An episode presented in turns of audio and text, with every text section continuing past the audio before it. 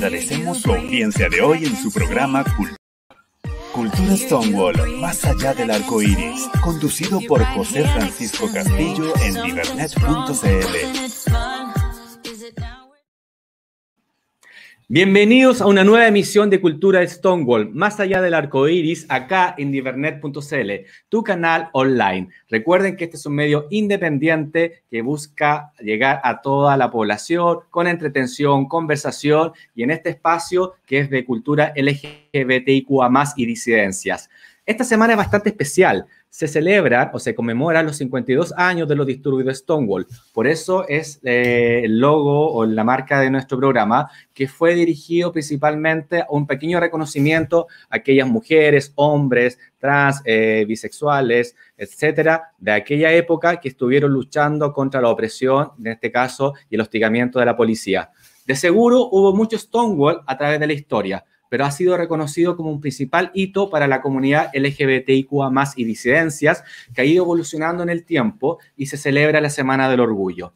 Por eso queremos conmemorar también con grandes invitadas, invitados e invitades a este programa. ¿Y quiénes nos van a acompañar el día de hoy? Ellos son representantes de la red de municipalidades con oficinas de diversidad, inclusión y no discriminación que están presentes en 22 comunas del país. Vamos a conocer a estos representantes y queremos presentar en este caso a Francisco Vira, que es psicólogo. Bienvenido, Francisco. Hola, ¿cómo estás? Muy bien, muy bien. A ver, para nuestros espectadores, para que te presentes. ¿Qué hace Francisco Vira? Sí, bueno, como, bueno, mira, como, como tú bien lo dices, eh, mi nombre es Francisco Vira Fernández, yo soy el coordinador del Departamento de Inclusión Social de la Municipalidad de Macul y eh, también eh, participo en la coordinación general de la Red Nacional de Municipalidades por la Diversidad, Inclusión y No Discriminación, que son, instancias municipales, programas u oficinas que están dirigidos a la diversidad sexual y disidencia sexogenérica, y desde ahí entonces hacemos un trabajo de acompañamiento psicosocial, eh, y también muchas veces socioeconómico, de desarrollo de actividades, que bueno, ahí te vamos a ir comentando en el transcurso de la entrevista. Sí, muy bienvenido Francisco y gracias por aceptar la invitación del día de hoy. Pero también te acompaña alguien directamente desde Brasil que llegó al puerto principal, a nuestra joya del Pacífico, a Carol. Bienvenida, Carol. Hola, buenas noches. Eh, buenas noches. Gracias por la invitación. Eh, bueno, me presento, ¿no? Carol Amaral, eh, psicóloga de formación también, eh, encargada de la Oficina de Diversidades Sexuales del municipio de Valparaíso y secretaria técnica de la red. Así que bienvenida. Bienvenida, Carol. Va a ser muy valiosa tu participación del día de hoy para que podamos conocer específicamente qué hace la red y también desde la Consejería Técnica. Y el tercer invitado es, viene de Maipú, así que bienvenido, Jordan. Hola a todos, ¿qué tal? Buenas noches. Muchas gracias por la invitación. Bueno, mi nombre, como decía acá el compañero, es Jordán Vergara. Yo soy coordinador de la Oficina de Diversidad de la Municipalidad de Maipú y también estudiante de Ingeniería Comercial y vocero de la red diversa. Así que tienes bastante trabajo entre estudio, trabajo, activismo, eh, vocero, todo. Así que me imagino que tiene un gran trabajo y la idea, la idea del día de hoy es conocer su trabajo. Específicamente, me gustaría preguntar a uno de ustedes, ¿Cómo surgió esta red y por qué surgió esta red de municipalidades con oficina de diversidad sexual? Ya, mira, comentarte que la red nació en el año 2014 al alero de la ley 20.609. La ley 20.609 es la ley que establece medidas contra la discriminación. Esta ley, como muchos de ustedes sabrán, eh, se promulgó y entró en vigencia en Chile acá a causa de un, caso muy emblemático, el caso de Daniel Zamudio, ¿cierto? Que eh, su muerte, su asesinato, a causa eh, de razones homofóbicas, claramente, ¿cierto? Hacen que se ponga urgencia, urgencia en el Parlamento un proyecto de ley que venía durmiendo del año 2006 en el Congreso, ¿ya? Entonces, en ese sentido, habían varios años ya, yo creo que más o menos, si uno lo pudiera establecer, desde el año 98, por ahí ya se empezó a gestar la idea de poder hacer una normativa que pudiera frenar los efectos de la discriminación hacia distintos grupos, porque finalmente la ley eh, 20.609 es una ley amplia que abarca a distintos grupos o personas que pudieran ser vulnerables a la discriminación, ¿ya? Entonces, en el año 2014, cuando 11 municipios, eh, no todos de la región metropolitana, afortunadamente, eh, se pusieron de acuerdo los alcaldes, los equipos, digamos, y lanzan esta esta red el 23 de julio del año 2014 con el compromiso de trabajar de forma colaborativa, mancomunada, de compartir experiencias y, por cierto, también trabajos relacionados con la no discriminación, ¿ya?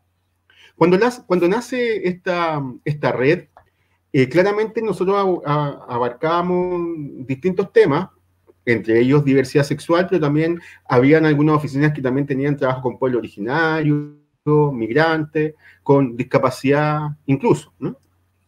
Y en el año 2020 eh, entramos a la red otros municipios, entre ellos Valparaíso, eh, Macul, y organizamos nuevamente la, coordinación de la red, hubieron elecciones, porque claramente es una red que, tiene estatutos, que, se debe valer por, ciertos reglamentos, y entre ellos es el poder hacer elecciones cada dos años. Entonces, hace un año que esta coordinación es la que está llevando la red, pues, la Carol, el Jordán eh, y, acá Macul. Eh.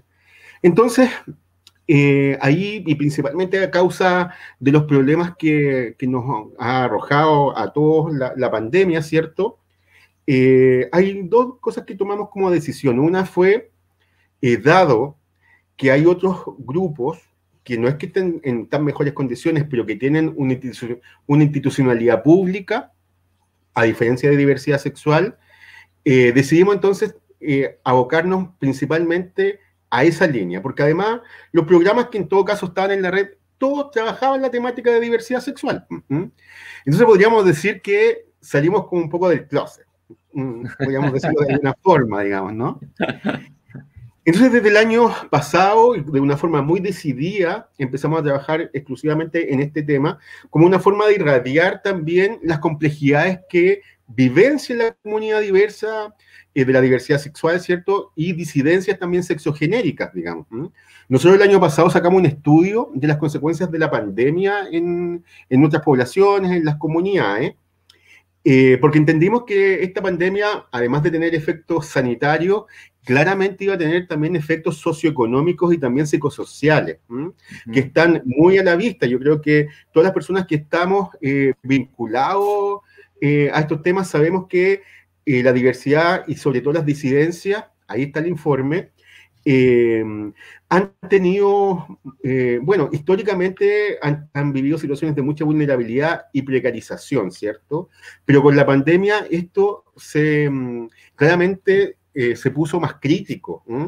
Entonces, desde ahí hemos hecho distintas acciones para visibilizar, digamos, las problemáticas eh, relacionadas con la diversidad sexual, que ahí también eh, mis compañeros me, pueden ayudar también así como a comentar alguna, algunos de los hallazgos, pero también de las actividades que a partir de este documento eh, comenzamos a realizar a través de un plan de trabajo que mantiene algunas líneas de acción, pero principalmente que van por el lado de instalar los, de instalar los temas en los territorios, de poder eh, generar ciertos servicios, eh, acceso a bienes sociales, eh, a beneficios sociales, ¿cierto?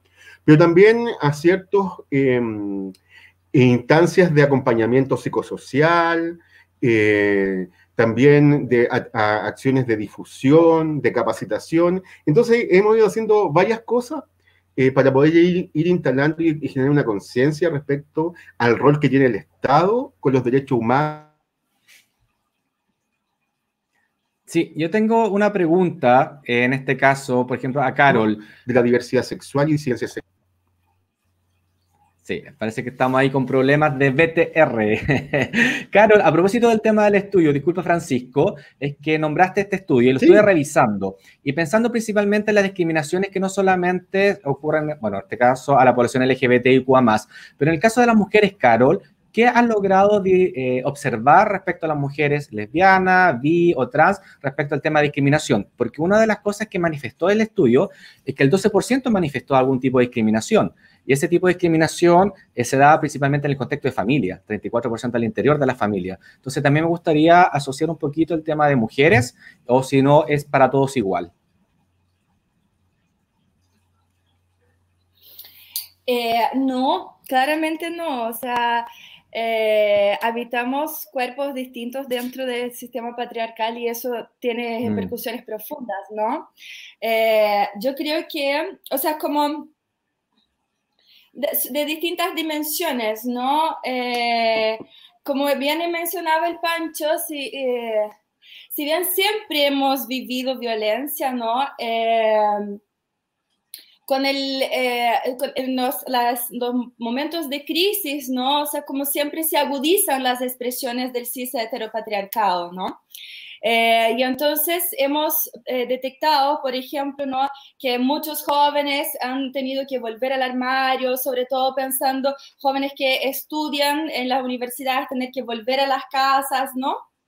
Pero específicamente... Eh, yo siento que en el rol de las mujeres, específicamente en esos contextos, se agudizan los roles de cuidado, en que se caen sobre las mujeres, sobre todo, por ejemplo, eh, bueno, les voy a contar una experiencia personal que me tocó ahora en Brasil, que me tocó en Brasil, que yo creo que te puede eh, reflejar un poquito lo que tú estás mencionando, ¿no?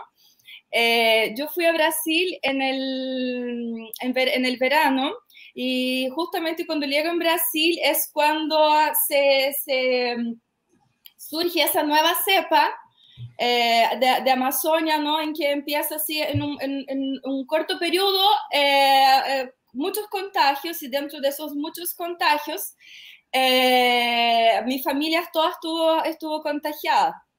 Entonces, eh, yo, por ser la, la, la, hija no heteronormada, no casada, no con hijos, se daba por hecho que yo era la hija que tenía que asumir los roles de cuidado de mi mamá y mi abuela. Eso y ni se habló eso no se hablaba. Mis hermanos me llamaban y decían, estamos pasando a dejar las sobrinas para que tú las cuiden. Además, dan por hecho que a mí me gusta cuidar las, las, las niñas. Las sobrinas. Está bien, que está bien, me gusta, ¿no? Pero cuando yo quiero, no cuando me imponen, ¿no? Entonces, ahí fue súper interesante cómo se reprodució eso y de forma como que nadie se habló, ¿no? O sea, como que se daba por hecho que el rol de cuidado, quien debería ejercer soy yo, ¿Por qué no ejerzo el rol de cuidado de mi familia, ¿no? Porque yo no tengo a esa familia para cuidar. Y eso pasa con muchas mujeres lesbianas, ¿no? Muchas que son las que tienen que ejercer el cuidado de sus familias, ¿no? De, de, de, de los padres, de las madres mayores, ¿no? También yo creo que algo muy, muy, muy fuerte, que es muy importante que podamos también visibilizar en ese contexto, es todo el impacto en nuestra salud mental. ¿No? O sea, como, todo, como el efecto de la pandemia, del encierro en nuestra salud mental.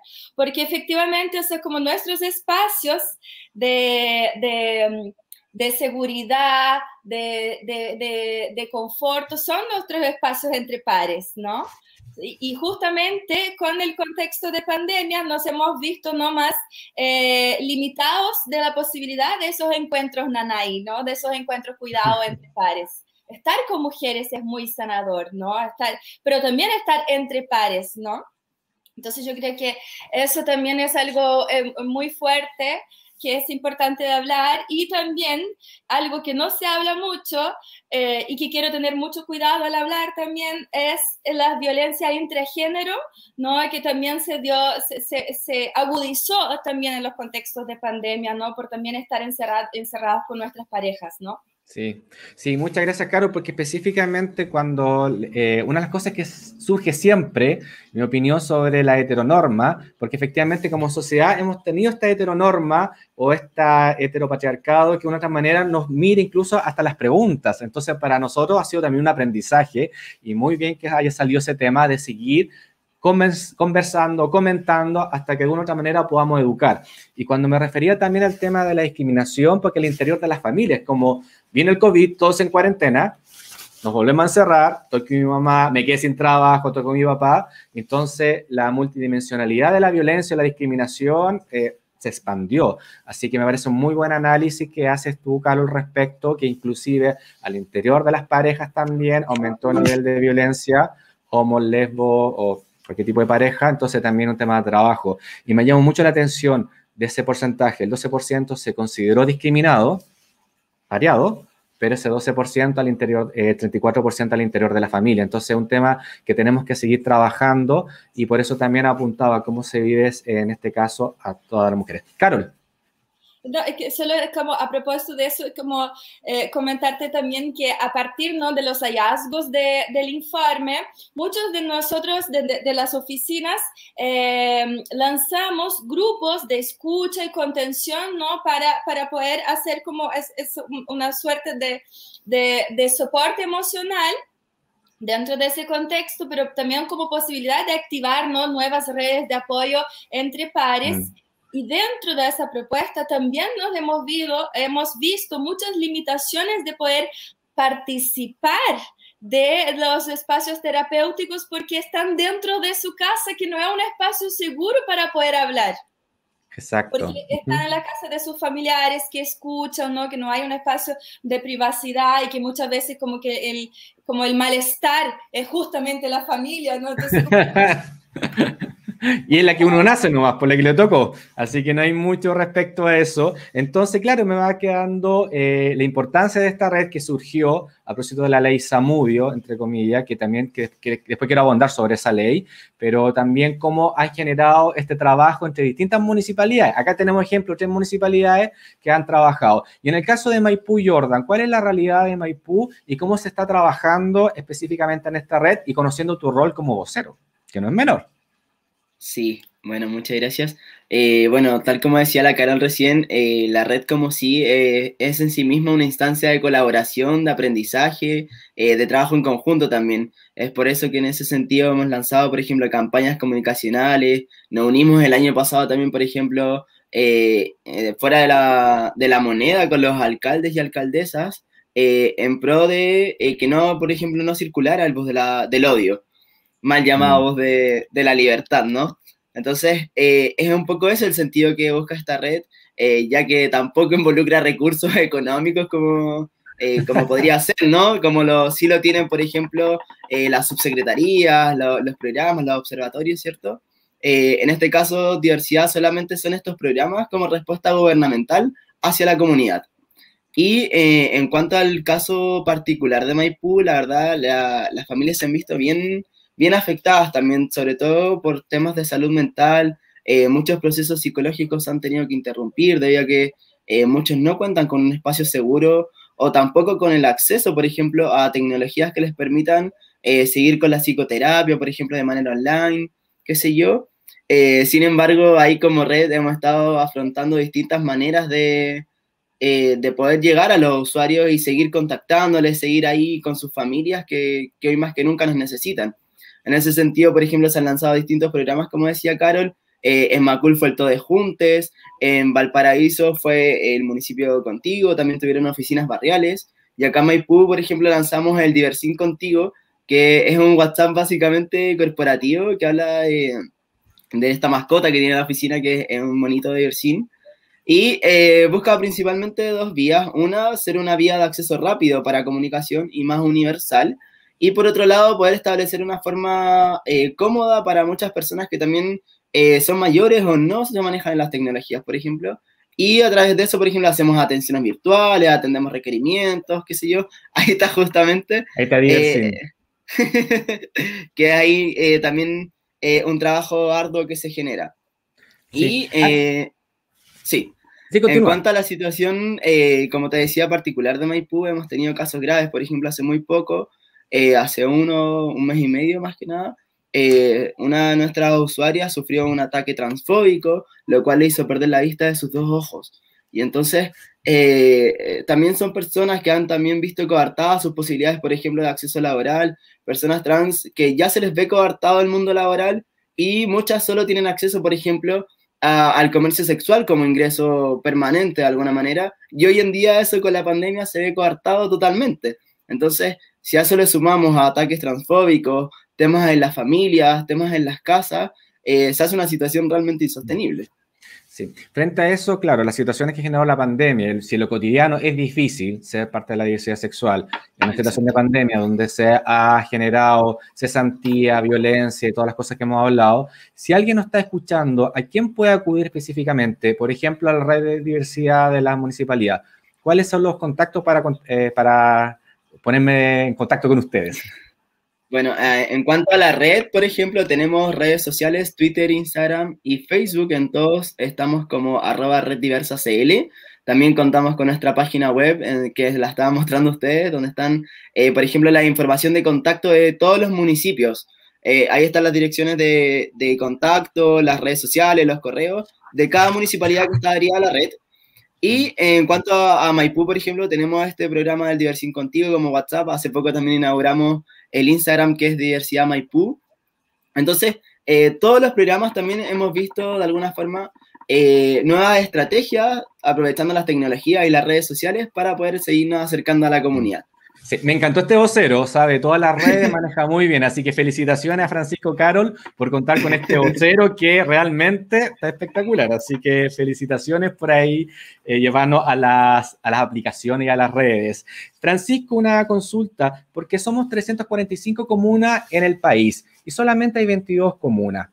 ¿A qué se debe eso y por qué es importante contar con una oficina de diversidad eh, en el territorio, en este caso el municipio?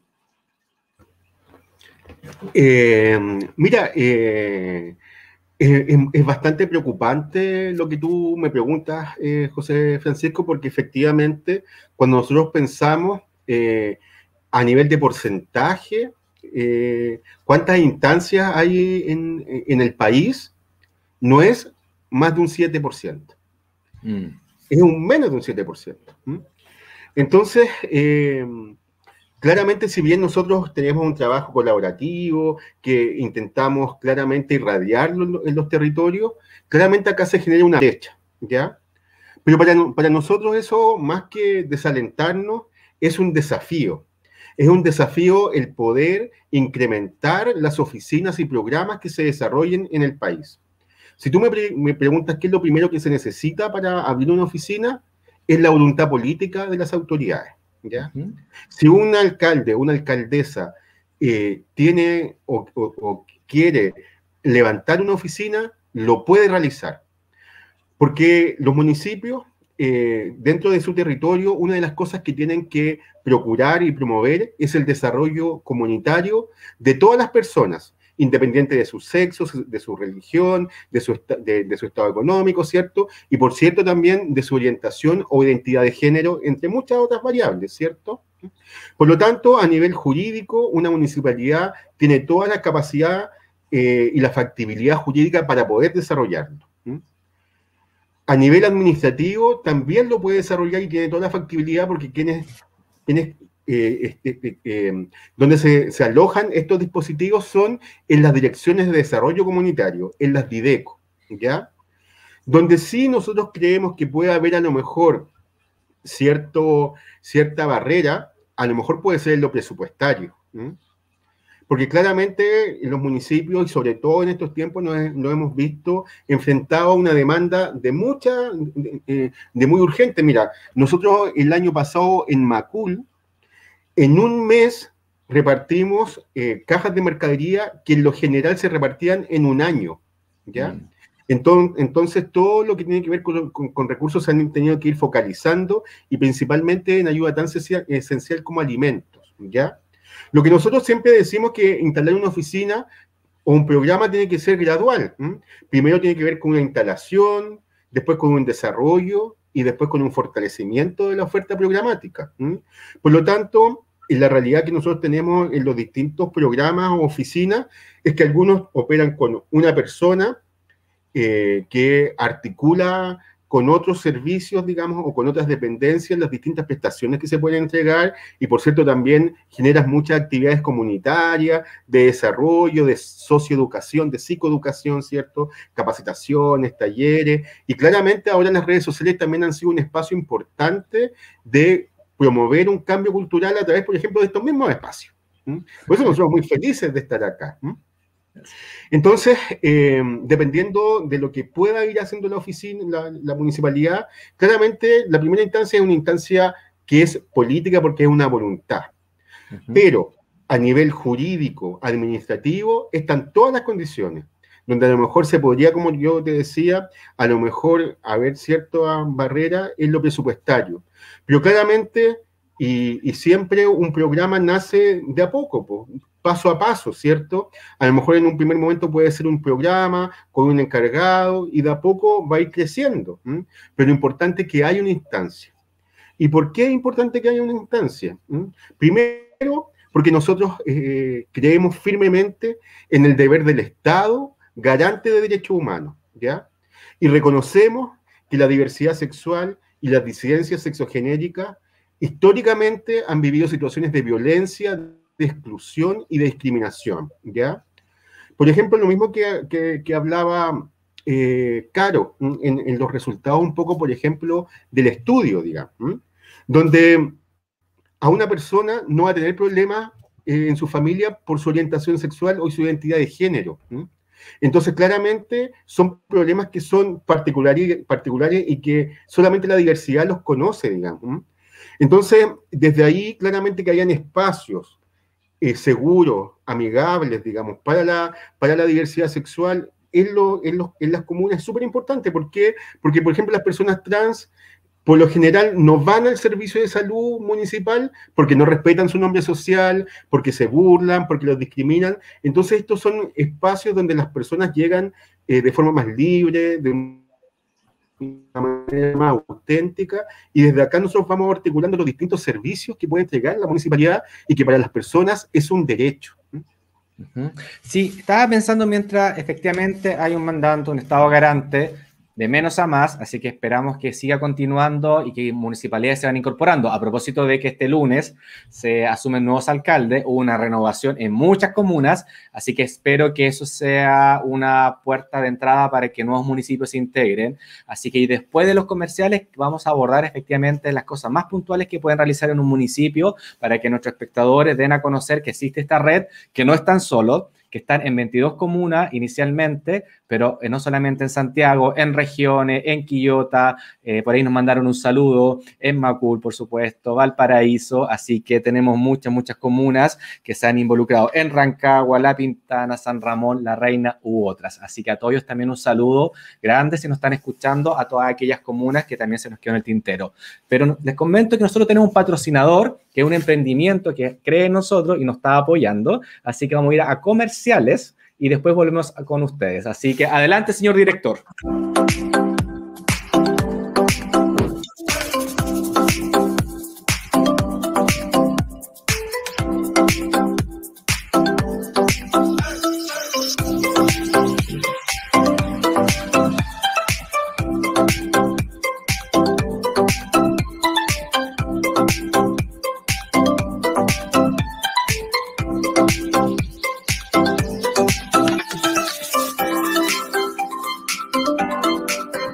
Gracias a visiblechile.cl, quien nos patrocina. Y yo siempre modelo acá, estimado Francisco, Carol y Jordan, yo les modelo acá a los invitados, que estoy con la vestimenta de Visible. Este es un cortaviento que hace frío. Si quieren salir a trotar, pueden encontrarlo en visiblechile.cl y además este maravilloso unicornio que me acompaña también el día de hoy. Así que pueden encontrar regalos para celebrar también el Pride por cumpleaños, regalito, engañito, en visiblechile.cl. Recuerden que tenemos que apoyar a los emprendedores, que también son sustento de la economía de nuestro país, y qué mejor que hacernos visibles. Así que ya saben, estimados invitados y estimada invitada, pueden comprar en Visible Chile. Y vamos a continuar con la entrevista donde tenemos acá a los representantes de la red de municipalidades con oficinas de diversidad, inclusión y no discriminación. Es decir, son tres conceptos bastante amplios y quería consultar a Carol específicamente por qué tienen estos tres conceptos. Porque uno cuando piensa diversidad sexual, que está bien, nosotros somos de la diversidad, está bien, pero no solamente la discriminación apunta por ser de una diversidad sexogenérica distinta, hay otro tipo de discriminaciones entonces también la importancia de la red en abarcar tanto el variables más, dimensiones más. Yo creo que ahí el Pancho podría ser más adecuado porque el nombre viene del principio. Ah, del más viejo. no, pero, pero antes de continuar con Francisco, continuar también contigo, Caro, porque me quedó una duda respecto a lo que planteaste anteriormente, de que efectivamente eh, hay un trabajo de, apoyo psicosocial, en este caso a, las personas y a las familias. Si uno preguntase, yo me pregunto, Francisco, ya, ok, tenemos un programa en Valparaíso o en otra comuna.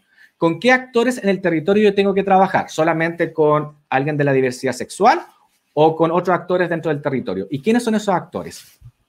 No, yo no sé, como la idea, ¿no? Es justamente trabajar con toda la población eh, porque finalmente, o sea, como yo creo que también conectando con, con, con eh, la pregunta de inclusión o discriminación, yo creo que lo principal es que podamos entender también, ¿no? El, cuáles son las raíces de las discriminaciones y cómo podemos ir combatiendo, ¿no? Desde la raíz, buscando ese horizonte más de, de, de la transformación social. Y en ese sentido tenemos que entender el entramado de la heterosexualidad obligatoria y que nos atraviesa a todas y todos, ¿no? O sea, como hay muchas personas que eh, nunca han tenido ni siquiera la posibilidad de cuestionar su sexualidad o explorar su sexualidad, ¿no? Eso sobre todo, eh, pero también entendiendo que eh, la heterosexualidad obligatoria, más do que una práctica sexual, es un régimen político, ¿no? En que eh, busca normativizar los cuerpos, busca decir cuáles son los cuerpos, subjetividades y deseos que son normal y los que no son, y eso tiene profundas repercusiones, ¿no? Eh, pensemos que eh, siempre es importante hacer memoria, ¿no? Entendiendo también lo bonito del programa en relación a la memoria de Stonewall, pero también es importante hacer memoria en relación, por ejemplo, el 17 de mayo, ¿no? Que es el Día contra la Discriminación, que ese día nace cuando se saca la homosexualidad como una enfermedad mental del DSM. Y eso hace 31 años que se saca la enfermedad, la homosexualidad como una como una enfermedad. Sin embargo, seguimos viviendo la patologización de nuestro deseo hasta hoy. Entonces, es súper importante, por ejemplo, hacer eh, capacitación en espacios de, salud mental, ¿no? Eh, en centros de salud, en eh, espacios educativos, que es fundamental, ¿no? Pero quiero, voy a dar un ejemplo para que ustedes también puedan entender qué hablo cuando yo hablo de la heterosexualidad obligatoria. Cuando nosotros fuimos a hacer una capacitación en relación a la despatologización del deseo y las identidades en el Hospital Psiquiátrico Salvador, aquí de Valparaíso, uno de los profesionales eh, me va y me dice así, ¿sabes qué? Cuando tú me hablas eso, eh, mira, yo no puedo aceptar de los hombres, la homosexualidad de los hombres. De las mujeres sí, fíjate, yo no tengo problema de las mujeres, pero de los hombres sí me conflictúa. Y yo, así como respira, respira. Calma, calma, estoy en un, espacio de relatoría. Claro, pero, pero, pero, pero en, en, su imaginario, en el simbólico masculino, para él, imaginar dos mujeres no era imaginar dos mujeres que, que, se, que, que, se, que se aman, que se desean y que tienen una relación entre ellos en el imaginario de los hombres, también alimentado por toda la pornografía heterosexual, eh, alimenta, ¿no? Como un fetiche de, o sea, como del deseo masculino, ¿no? En que esas mujeres, o sea, como erotizan su deseo masculino heterosexual. ¿Entiende? Entonces, como, como para, eh, eh, para él, o sea, es como eh, él, no, no, no, de partir de que no veía como un, como un derecho, o sea, como no, no estaba marcado la capacitación como nosotros estábamos proponiendo de los, desde los derechos, ¿no? Pero entiende cómo la comprensión masculina en relación no a, a la diversidad entonces, para nosotras y nosotros como red, ¿no? O sea, como es un compromiso el trabajo, pero, pero, pero es, un, es una acción profundamente política. estar eh, incidiendo en esos espacios, en esos espacios educacionales, en esos espacios de formación, porque ese profesional está atendiendo personas, ¿eh? él está trabajando directamente con la salud mental de las personas, ¿no? Entonces, es súper importante trabajar con toda la comunidad, con toda, ¿no? Eh, sobre todo también eh, pensando en el ámbito educacional, pensando en las familias, ¿no? Eh, también, como muy brevemente, con la unidad de equidad de género de la UPLA, estamos organizando toda la semana de, por el Día del Orgullo y dentro del formulario de inscripción también pedimos que nos, nos soliciten temáticas para poder trabajar y llegó mucho el tema de cómo poder enfrentar a las familias al salir del armario. Mm. ¿No? Entonces, aquí también hay un trabajo profundo que hacer con las familias, también pensando, por ejemplo, también eh, la, complejidad que enfrentamos cuando encontramos familias más conservadoras, no más... Eh, religiosas. Quería tener cuidado para, para, para llegar ahí. Sí, ya. Pero sí, es muy complejo, ¿no?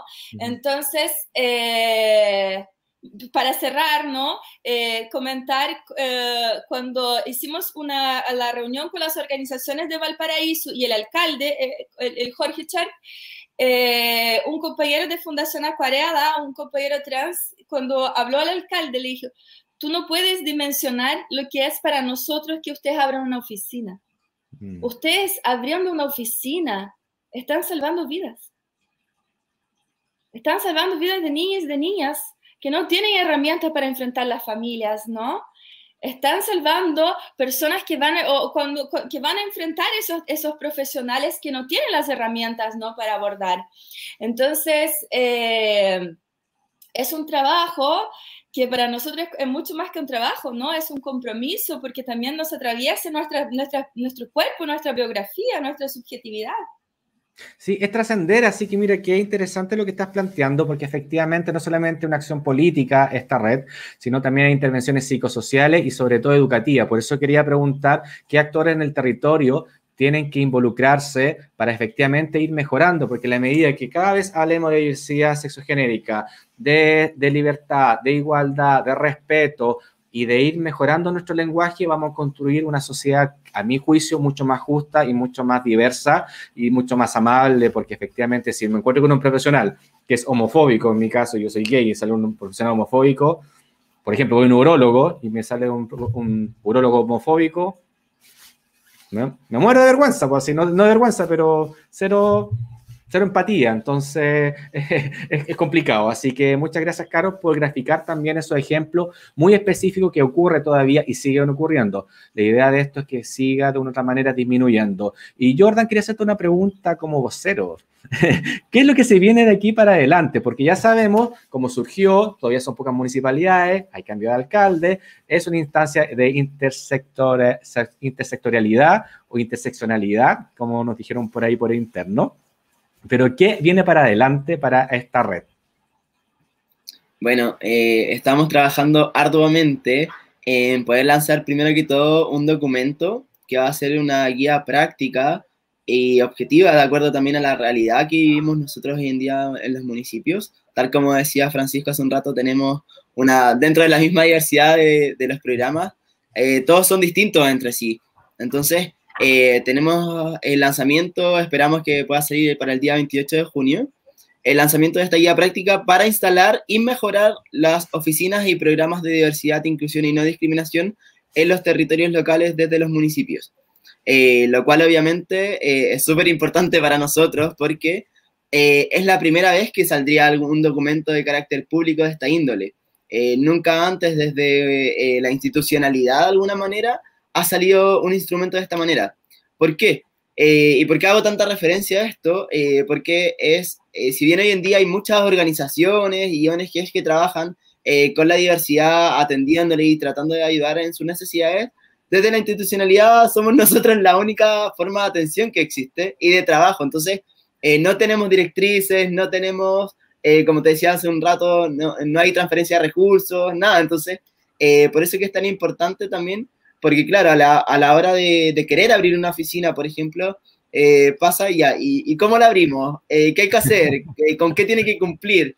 Entonces, eso es un importante hito para nosotros. Estamos próximos a terminar ya la próxima semana nuestro también primer curso para funcionarios públicos respecto a cómo mejorar la gestión pública para la diversidad sexual y sexo genérica.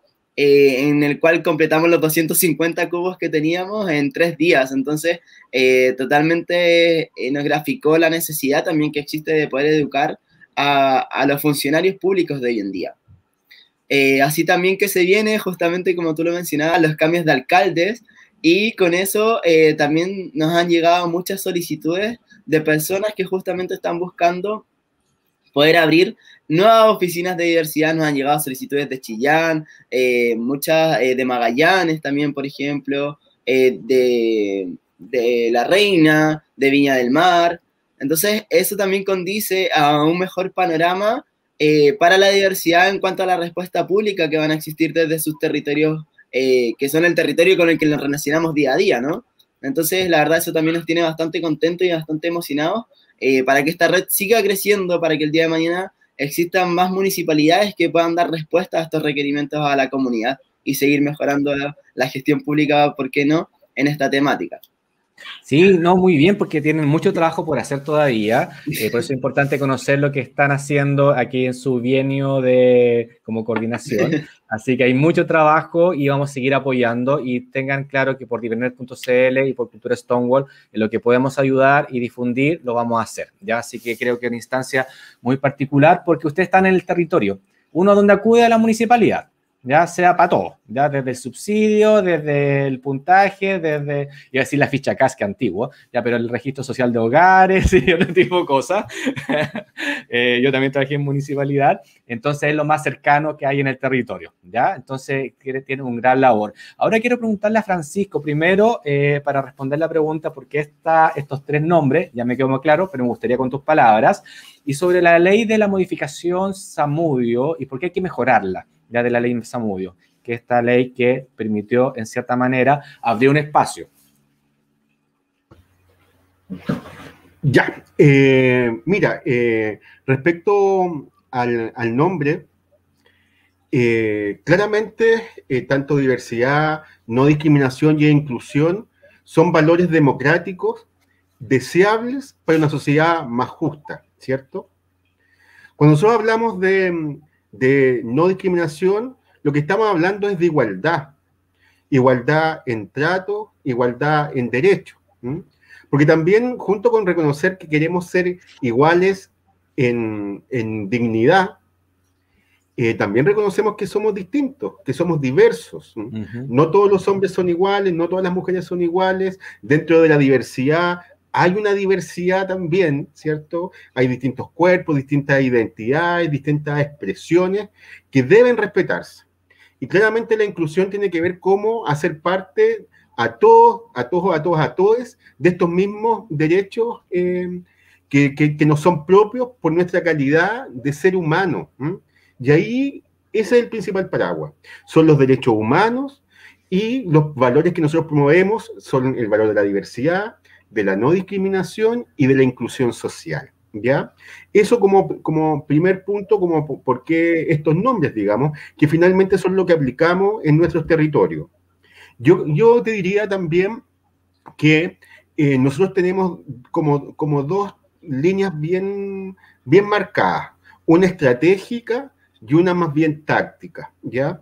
Cuando nosotros hablamos de la línea más táctica, tiene que ver con reconocer que hay distintas discriminaciones que sufren la, comunidad y que debemos asistir de algún modo, acompañar, ¿cierto? Y son los programas específicos que, algo acá te, han mencionado, de lo, del acceso a beneficios sociales, de programas de acompañamiento, etcétera.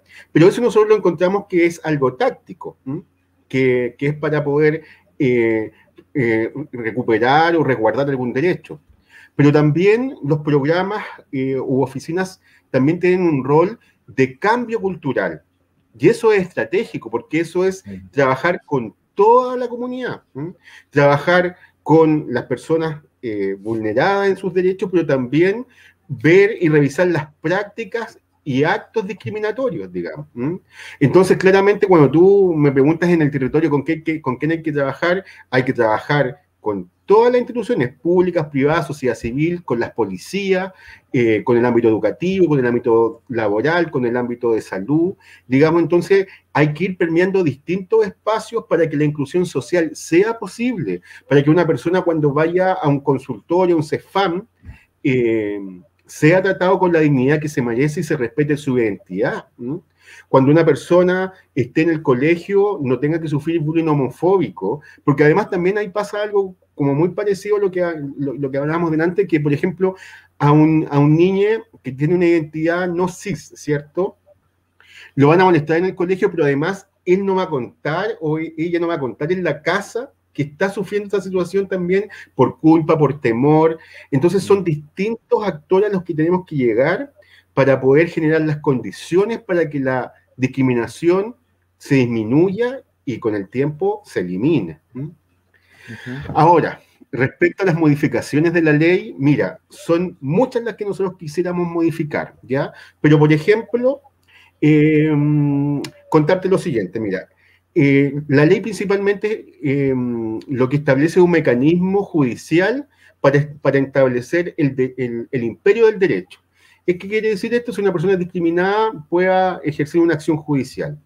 Pero hay algo que la ley, la ley es muy débil, que tiene que ver con la prevención, ¿ya? Es todo lo que tiene que ver con prevenir la discriminación es algo que nosotros quisiéramos reforzar en la ley, ¿ya? Un segundo, una segunda cosa que nosotros quisiéramos modificar es que no hay una institucionalidad pública, ¿ya? Por ejemplo, el CERNAMEC eh, es una institucionalidad que uno la asocia con un grupo, ¿cierto? Con las mujeres y equidad de género, digamos, ¿cierto? El INJUB, la CONADI, eh, el CENAME, ¿cierto? Pero eh, la diversidad sexual no tiene una institucionalidad que genere directrices para que este cambio cultural se produzca. Entonces, nosotros creemos que es importante que, que exista una, institucionalidad eh, gubernamental. ¿ya? Un, tercer elemento también que consideramos súper importante, que esta es una ley que todo el peso de la prueba cae en la persona eh, que sufrió la discriminación. Y si no comprueba el hecho, tiene que pagar una multa. Mira, qué cosa menos incentivante, porque claramente muchas veces uno a lo mejor puede haber vivido un acto de discriminación, pero el juicio se cae por alguna situación. A lo mejor no estaban las pruebas tampoco, pero el hecho sucedió. Entonces, eso es súper complejo, ¿ya?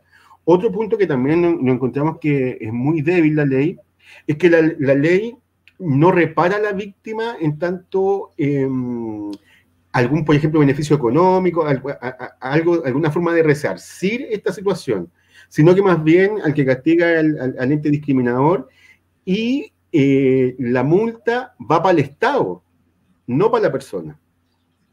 ¿Y qué pasa si es el Estado el que comete este acto? O sea, paga algo que vuelva al Estado, ¿me entendí? Entonces son varias cosas que la ley eh, tiene que mejorar. Sin duda eh, es, así, digamos, pero sí creemos que hay un artículo en particular que ha sido muy bueno, que es el artículo número uno de la ley, que establece que los órganos del Estado deben generar planes, programas y políticas a favor de la no discriminación. Es ese artículo el que nosotros eh, nos apoyamos para crear estas oficinas y también este, este artículo es el que ha podido premiar otras leyes.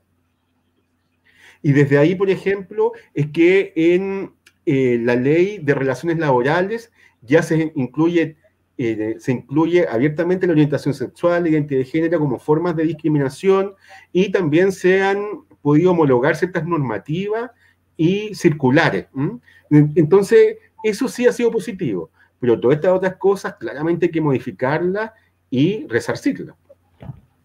Sí, yo creo que hay mucho, está escuchando y también leyendo un poco lo de la ley, queda mucho por hacer todavía.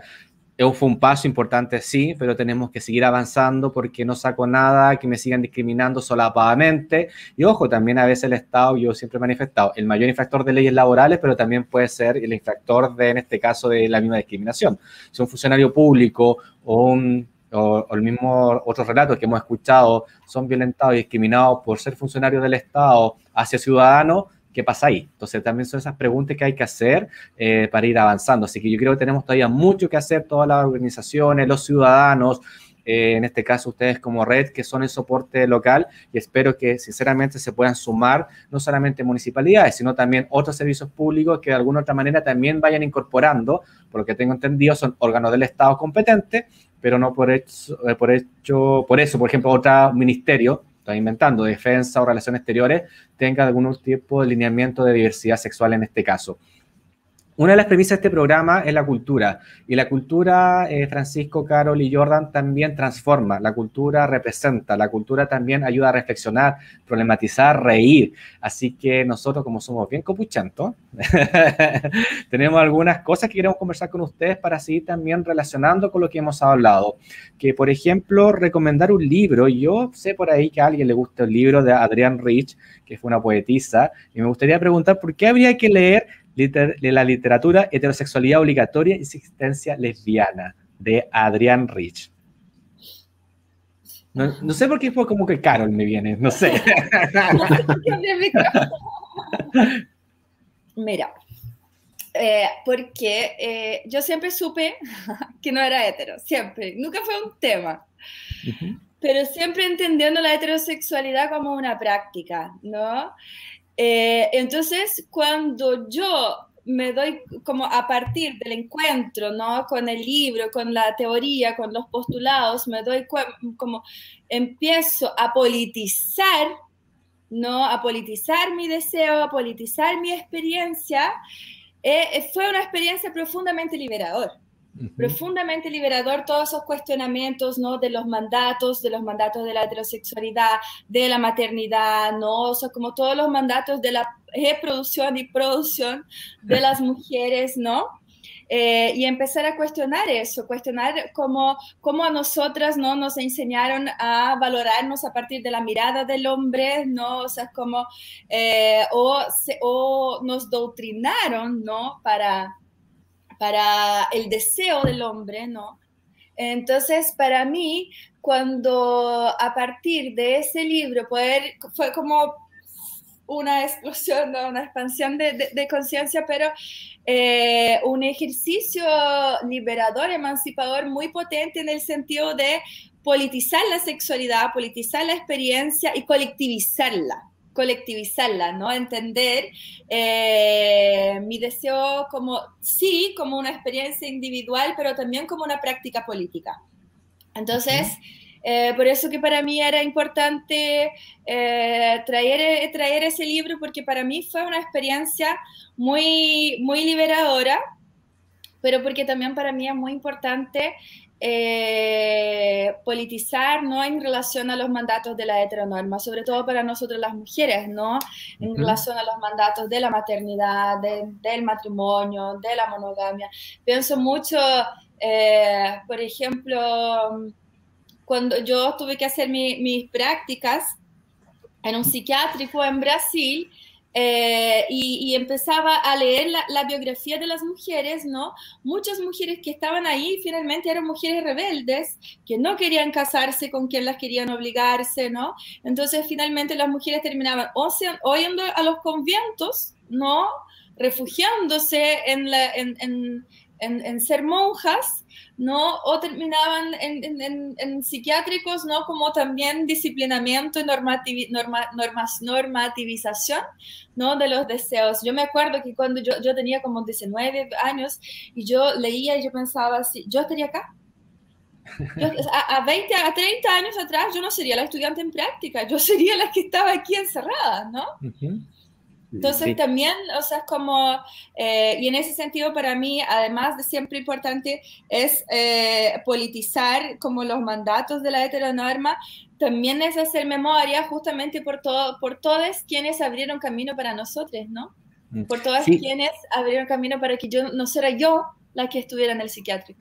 Sí, ¿no? y las nuevas generaciones, para comentar a nuestros espectadores que Adrián Rich fue una norteamericana que nació en el año 29, falleció en el año 2012, pero una anécdota muy importante, que el año 74 eh, le dieron el Premio Nacional del Libro en Estados Unidos, pero ella decidió subir al podio solamente con las otras dos nominadas, aunque no ganaron, ella subió y dijo lo siguiente, que esto era para aceptar los nombres de todas las mujeres, cuyas voces aún no se han escuchado en un mundo patriarcal.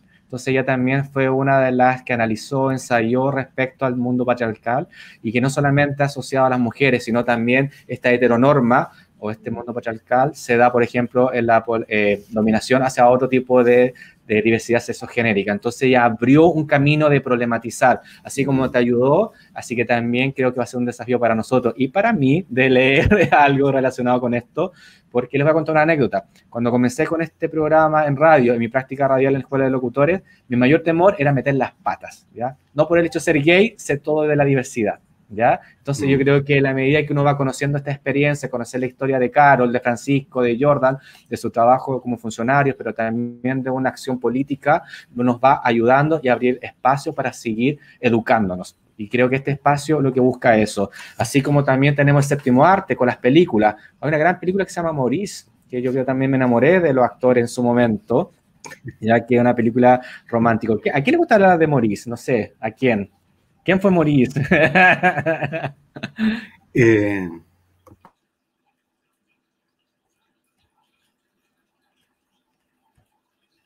Francisco está silenciado.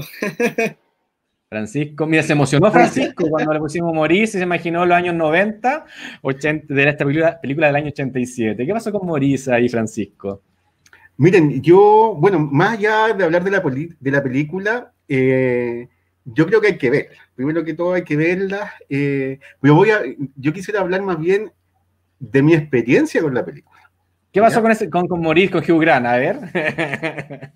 Miren, claro, efectivamente esta, esta película es del año 1987, donde claramente había otra lógica muy distinta, porque como decía Caro, en el año 90 la homosexualidad sale de los manuales de psiquiatría, entonces cuando sale esta película en 1987 todavía había una cultura muy, muy homofóbica que se grafica muy bien en la película que está ambientada en los principios del 1900, en Cambridge. Yo esta película la vi en el año 94. La vi cuando yo tenía 14 años, ¿ya? Donde tenía muchas, o sea, yo no tenía dudas de, mi sexualidad, porque siempre lo supe, digamos, pero sí a lo mejor mucho temor respecto a cómo poder llevar, cómo poder enfrentar esto con, con los demás y partiendo incluso con mi familia. Entonces, en esos años, en el año 94, que ahí, bueno, obviamente Jordán no tiene idea de esto.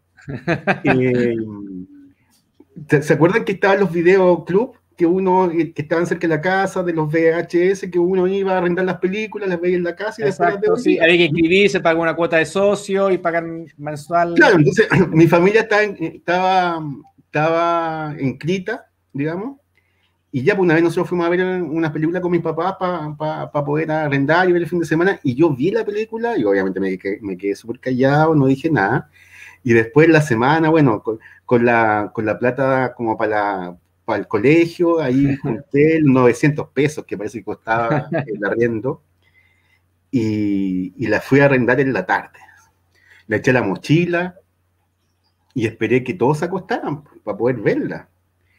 Entonces, ya estaba así, pero me, palpitaba el corazón escuchando una película súper baja en el living que no fueron a despertar mis papás.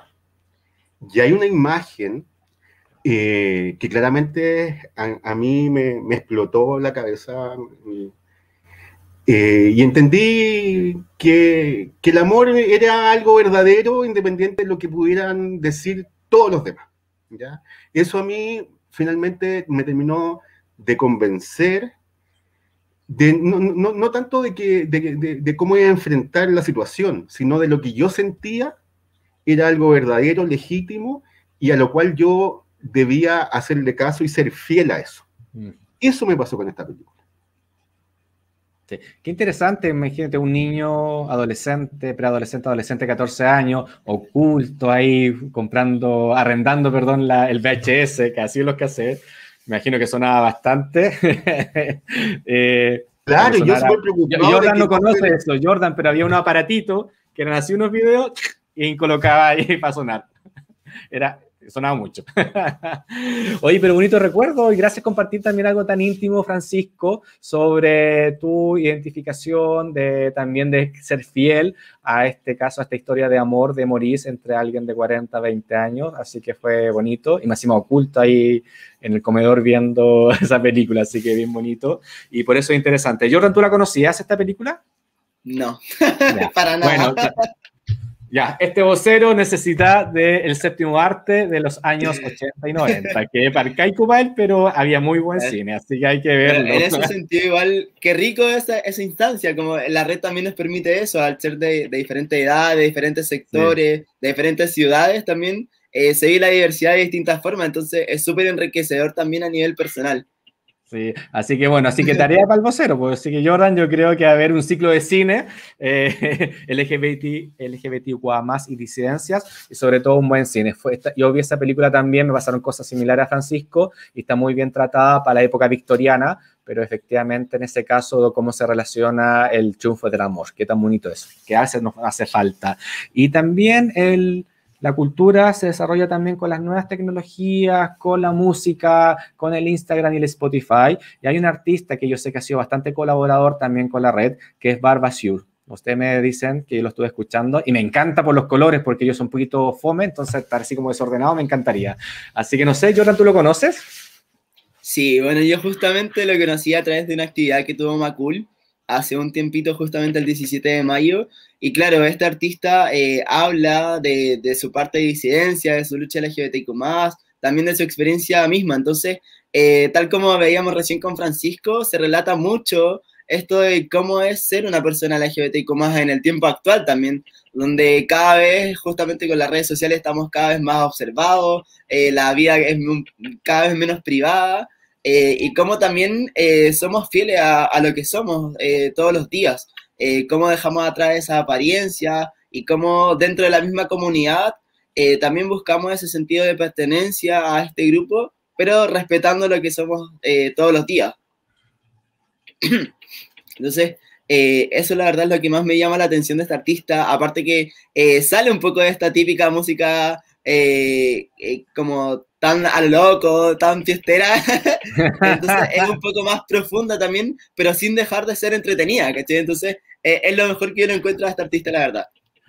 Sí, no, y lo encuentro genial, yo lo escuché gracias a ustedes, eh, y me encantaron los colores, yo, le, yo llamo la colitud, la colitud en pleno ahí en esas performances musicales, cantando, por supuesto, con, mira, está ahí con la berenjena, todo lo que puede significar la berenjena en el mundo del emoticón, entonces incorporas cosas bastante interesantes, así que agradecer a cada uno de ustedes, pero antes de ir terminando este espacio sin uso corto, ya, yo pensé de qué vamos a hablar, faltaron muchas cosas en el tintero. Les comentamos que este es nuestro séptimo episodio de esta primera temporada, termina el próximo viernes, ya viene una segunda temporada, así que esperamos contar nuevamente con ustedes y recordando y reiterando nuestro compromiso con la red, así que cualquier cosa que podamos colaborar de nuestra trinchera, de nuestro espacio, lo vamos a hacer. Siempre terminamos con una despedida, sin censura, lo que ustedes quieran decir, así que Ustedes, eh, cada uno, en minuto de confianza, diga lo que quiere decir, lo que se faltó, lo que desean a los espectadores, qué les gustaría seguir conversando, etcétera. ¿Qué les falta a este país, a este mundo, a esta vida? Lo que ustedes quieran. Así que, Jordan, partamos contigo para despedirnos. Bueno, como la parte más joven a lo mejor de la red y, esta uh. disidencia, yo creo que es importante eso, ir tomando un poco más el aspecto de disidencia más que diversidad eh, el empoderarnos como comunidad, como sociedad, como individuos también, ya que hablábamos justamente de esta fidelidad a uno mismo, eh, este llamado a empoderarse de los espacios, a empoderarse de los derechos eh, y también a empoderarse de nuestra cultura, a enriquecernos, a, que no nos dé miedo ese cola fuerte, a que podamos compartir entre todos y, día a día vayamos haciéndonos más fuertes, pero también siempre luchando nuestro por nuestros derechos, por nuestra dignidad y por todo el espacio que nos corresponde, siendo fieles a nosotros mismos. Muchas gracias, Jordan. Y bueno, también queda nuestro compromiso, que también les conté la talla que me pasó al principio en la escuela de locutores, y cada vez uno ha ido incorporando nuevos elementos del lenguaje para ser lo más inclusivo posible y un aprendizaje. Así que siempre yo les manifiesto a los invitados, si metí las patas, me piden disculpa, pero la idea es ir aprendiendo. Así que, Carol, palabra de despedida y de agradecimiento, bueno, Eh, primero agradecer profundamente ¿no? la invitación, el espacio ha sido como muy grato, eh, agradable, amorosa conversación, pasó efectivamente súper rápido y yo creo que así como muy, ¿no? Como eh, espontáneo, inesperado, es no tener miedo. es, es, es, doloroso, el mundo es hostil pero hay mucha amorosidad y resistencia en nuestras redes en, eh, afectivas en, entre los pares, en la red. La red es un espacio profundamente amoroso y contenedor entre nosotros, para nosotros también, ¿no? Eh, entonces yo diría no tener miedo, no tener miedo de, de, de, de escucharse, ¿no? De escucharse eh, y activar redes y activar, buscar ayuda, no tener miedo de buscar ayuda también entre los pares o también eh, con nosotros mismos podemos ser espacios de ayuda y contención. Muchas gracias. Muchas gracias, Caro, y también porque tenemos grandes desafíos de seguir aprendiendo sobre la implicancia de la heteronorma en nuestras vidas, de este mundo patriarcal, que no solamente ha sido para un sector de la población, sino para toda la comunidad. Ahí nuestro amigo Alexander Imaña Herrera nos ha mandado muchos saludos. Y eso también, politizar la, la, sexualidad es muy importante, porque deconstruir la heterosexualidad no, no, no significa deconstruir la heteronormatividad. La heteronormatividad opera mucho en nuestras relaciones también. Sí, sí. Así que tenemos que mucho que aprender y problematizar. Yo siempre hablo de problematizar ya. Cómo abordamos, qué hacemos, cómo evolucionamos. Y algunas cosas que hace 10 años atrás, 5 años atrás yo pensaba y decía, ya no las digo porque mi pensamiento evolucionó. Yo creo que tenemos esa capacidad y estos espacios de conversación nos permite eso, que son espacios amables. Y concuerdo contigo, Carol, hay mucha odiosidad eh, sobre todo en las redes sociales, hasta yo caí así, ah", pero aquí lo importante es efectivamente de apoyarnos. Y sabes que me ha pasado algo bastante interesante, es que desde el espacio radio y de ahora, las personas que han venido, han venido desde la solidaridad, del sin conocernos, solamente de la buena onda, desde la invitación, por favor, les gustaría participar, son un espacio, este es el espacio, no es más que esto, y sabes que aceptan y colaboran y se ponen a disposición. No tienen por qué hacerlo y lo hacen igual, así que yo creo que hay una colaboración intrínseca entre todos los que somos de la disidencia, de alguna manera nos apoyamos, la gran mayoría. Y para terminar, Francisco, palabras de cierre, agradecimiento, crítica, censura, peticiones políticas y demás, es lo que tú quieras. Mira, lo, primero, comentar que, este, esta persona que veía VHS eh, igual es fans de Barbacio. ¿ya? A mí ah, me, muy bien. A mí me, encanta mucho él y, también le aprovecho de agradecer eh, el que ha estado dos veces en Macura en actividades también para la comunidad, ¿ya? Eh, que ahí me. Saludos para Barbacio porque ha sido bastante apoyador, así que le mandamos un abrazo acá de Cultura Stonewall también. Así que aplauso para nuestro compañero ahí que nos apoya. Ya. Y eh, también quisiera comentar lo siguiente. Mira, nosotros tenemos, eh, en el, hemos tenido una discusión incluso interna dentro de, de, la red, si nosotros decir población o decir comunidad de la diversidad sexual, ¿ya? Porque cuando hablamos de población hablamos de eh, un grupo de personas de ciertas características versus la comunidad, que es algo que se articula, ¿cierto? Que tiene un, sentido más de pertenencia. Entonces, más allá de, si somos población o somos comunidad, yo creo que lo que está muy claro que nosotros debemos ser comunidad. Debemos comprometernos con el, bien común de todos los que estamos acá en, este país, digamos. La lucha por los derechos eh, eh, sociales, civiles, ¿cierto? Son derechos que debemos trabajar en conjunto y exigirlos de forma mancomunada, ¿ya? Y por cierto, ahora que comienzan eh, los nuevos periodos alcaldicios son una oportunidad también para que las comunidades empoderadas exijan estos espacios a su autoridad. Sí, así que gran, gran reflexión, Francisco. Efectivamente, yo también creo que esto ser de la población, comunidad, que también hemos cuestionado eso desde el punto de vista de, qué, es, qué somos, porque ya como somos los otros y ahora qué somos, ahí constantemente viendo para efectivamente que sea más inclusivo el concepto. Eh, creo que ahí podríamos también tener toda una noche con cerveza, con vino, para empezar a ver qué es lo que somos, pero de que somos, somos, eso está claro, ¿ya? Así que hay que apuntar a eso y efectivamente cómo seguimos mejorando y que esto sea transversal, porque aquí también no pasa solamente de un sector, aquí pasa de todo los sectores, incluso ahora que el día lunes se cambian alcalde y también hay que reconocer que la oficina de diversidad hay municipios de derecha, de izquierda, de frente amplio, entonces es muy una independiente. Entonces esa transversalidad ¿está bien? O transversal, está claro, Stonewall tiene que trabajar.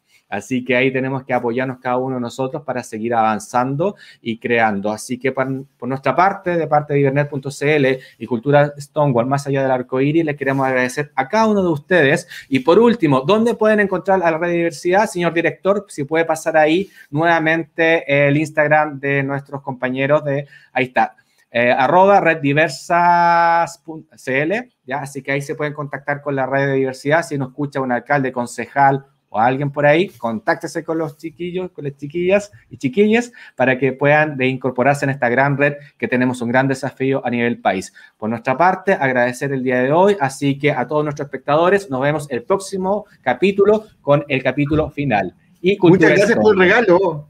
Ah, gracias, sí. Así que gracias a visileschile.cl que nos patrocina y efectivamente gracias que te haya gustado a los tres que les va a llegar para que tomen ahí su, su choca. Así que un abrazo grande y nos despedimos a todos nuestros espectadores. Chao, que estén muy bien. Agradecemos su audiencia de hoy en su programa.